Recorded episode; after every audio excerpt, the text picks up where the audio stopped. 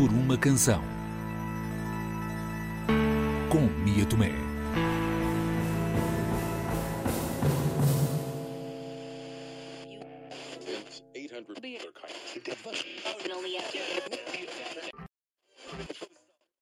Já estamos habituados a que Samuel Lúria nos surpreenda com as suas canções, com os seus álbuns. Já estamos acostumados a viagens melódicas por canções portadoras de letras tendencialmente geniais. E depois há um dia em que acordamos e percebemos também que a sua genialidade vai até ao teatro português através de uma banda sonora. Sandra Barata Belo é a encenadora de Conchinchina e convidou Samuel Lúria para construir a componente musical deste espetáculo. A Conchinchina, embora seja uma adaptação de um livro do Afonso Cruz, do Princípio de Karenina, é sobretudo um projeto de amor que sai inteiramente da cabeça da Sandra Barata Belo. É, bem, é um projeto de amor, por isso sai da cabeça e sai do coração. E, e a determinada altura, esse coração e essa cabeça lembraram-se do meu nome. Eh, a Sandra achou que eu podia ser a pessoa indicada para incorporar música nesta peça de teatro e eu fico muito feliz por ela se ter lembrado de mim. Por isso, quando perguntas como é que nasceram as canções deste espetáculo, e correndo o risco de soar como aquelas pessoas, quando lhes fazem a pergunta de como é que chegou aqui, elas respondem de autocarro, eh, eu também vou responder um bocado assim. As canções nasceram do sim que eu dei ao convite da Sandra. As mulheres sentavam-se no quintal. Este é um espetáculo que vem encerrar um ciclo onde a encenadora Sandra Barata Belo trabalhava já há algum tempo e acompanhada por várias referências. Cochichina é uma adaptação que eu fiz a partir da obra do Afonso Cruz, do Princípio de Karanina, e vem aqui encerrar uma trilogia de cartas de amor e, e morte que eu iniciei um, em 2013 com Morreste-me, do José Luís Peixoto. Depois fiz a adaptação de Carta de uma Desconhecida, do Stefan Zweig, e agora vem aqui a Cochichina a, encerrar esta, esta, esta adaptação de obras literárias para teatro. Começa num Portugal hum, conservador, Estado Novo e vai parar ao, outro lado do mundo, que é o, o, território que hoje é o Camboja e o Vietnã, que na altura era, era chamado de Cochichina. Conhecemos Samuel Lúria também por aquilo que escreve. Reconhecemos nele um cantautor. Aqui, as canções deste projeto nasceram das palavras de Afonso Cruz. Como é que aconteceu esta adaptação das letras?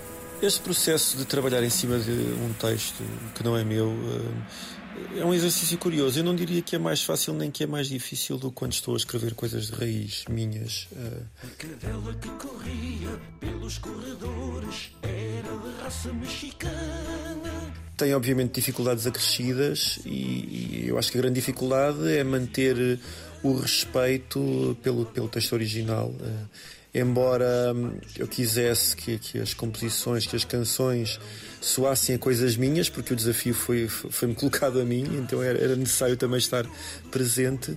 Por outro lado, uh, um, eu tive que despir algumas das minhas características para absorver as características do, do texto original, quer, quer do do Afonso, quer depois da adaptação que a Sandra fez e que me apresentou para musicar.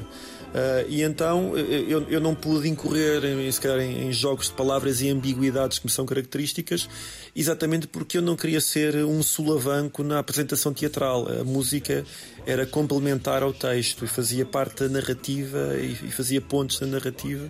E nisso eu tive que respeitar uh, as ideias e tive também que respeitar alguma da cadência da escrita. E isso forçou-me a algum estudo, a estar focado nas palavras que eram essenciais, tentar não, não perdê-las e tentar musicar musicar à volta disso. Claro que, por outro lado, fazer este tipo de exercício é mais fácil do que fazer eh, composições próprias, porque aqui já trabalho sobre uma ideia e andar à procura de ideias e andar eh, a, tentar descobrir coisas com as quais eu me comprometa para depois discorrer em canção, muitas vezes é, é a parte mais difícil do meu processo musical autónomo. E o processo de criação entre músico e encenadora? Foi, foi um processo muito engraçado porque nós nunca nos encontramos, foi sempre assim. Por, eh, tivemos uma conversa ao telefone, uma primeira conversa ao telefone, e depois foi por mails, mensagens, mensagens de voz, e eu às vezes fazia assim uns, uns sons eh, malucos e ele e explicava-lhe mais ou menos como é que como é que eu achava que podia ser a, a, canção no fundo assim as referências eram eram barulhos e músicas da minha cabeça que ele obviamente não fez nada daquilo que eu lhe cantei ou que eu lhe tentei cantar graças a Deus mas fez assim uma coisa bem louca hum, tão louca quanto aquilo que eu lhe propunha, mas com qualidade, não é? aquilo que eu, que eu lhe propus eram, eram assim umas, eh, umas coisas um bocado meias naivas. Numa banda sonora tão colorida musicalmente, é importante percebermos que referências vivem dentro destas canções. A maioria das referências, sobretudo aquelas que são audíveis, que são objetivas, eu acho que partiram sobretudo de trocas de ideias que eu fui tendo com a Sandra ao longo do processo, mas ao fim e ao cabo o próprio texto, a história da Cochinchina, foi-me dando referências emocionais.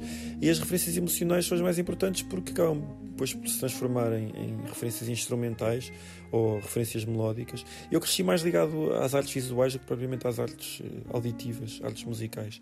E então acho que sempre fui sensível à relação, eh, é uma relação abstrata, mas é uma relação que existe entre, entre emoções e cores, eh, traços e estados de espírito. E então o, o trabalho que eu faço aqui acaba por ser o de afinar a minha sinestesia, sinestesia com S, em que estou ali a tentar afinar o som de uma emoção com a cor do instrumento o garatujo do comportamento de um personagem vai ter que ter correspondência numa melodia, sendo mais frenética ou não. É mais ou menos isso, e, e, e se calhar torna-se mais visível num exercício que eu fiz dentro das canções da Cochinchina, onde há uma música que é uma melodia que se repete várias vezes ao longo da peça, mas sempre com explorações diferentes. Ela começa por ser o tema de abertura, que é muito enérgico, está cheio de está cheio de elementos, está cheio de instrumentos orientais, até para, para evocar a, a cochinchina. Dá o moto ao início da peça, tenta energizar ali um bocadinho o início do, do espetáculo, mas depois a mesma melodia é usada para momentos introspectivos e aqui já toco de uma forma despejada, uso só uma caixinha de música, daquelas antigas que, que se dava corda e tinha uma bailarina a dançar. Um, também é usada para momentos introspectivos, em que toco só com uma guitarra acústica, uma guitarra velha, com efeitos sonoros ventosos, com muito reverb, e depois até acabo por tocá-la para, para um momento festivo na peça, e aqui já uso uh, um, um, grupo de baile para tocar a canção, e fui buscar inspiração ao grupo de baile mais mítico da minha terra, que, que eram os Centauros. Então, quando perguntas as minhas inspirações para esta peça, Centauros.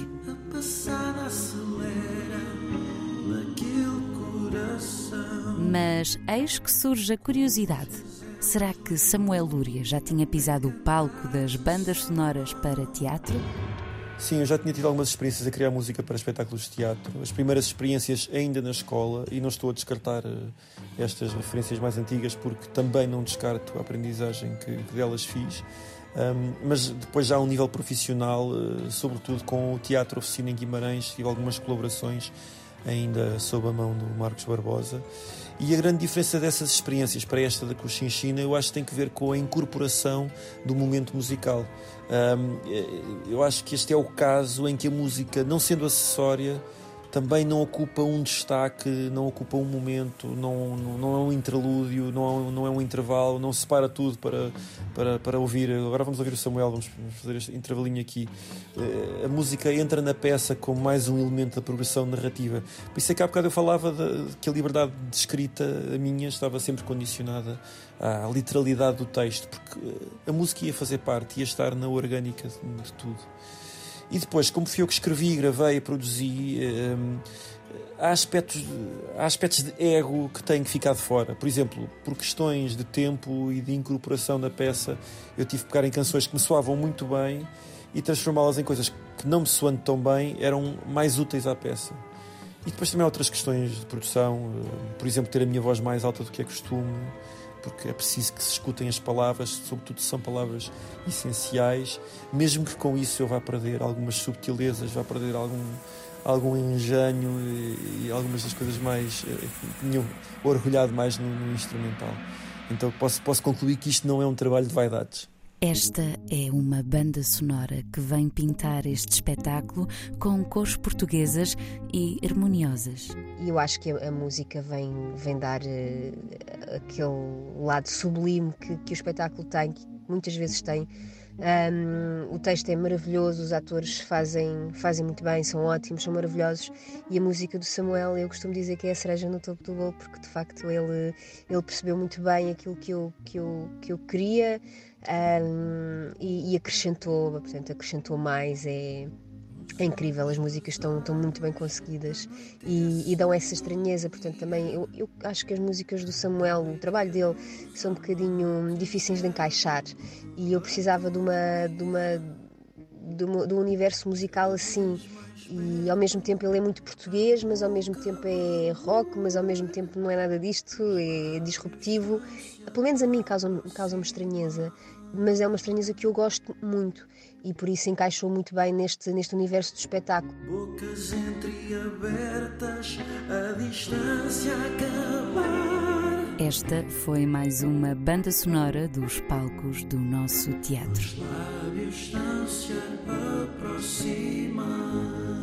Por uma canção, quantos beijos é que já roubaram? Os lábios não se aproximam. Até ao próximo episódio.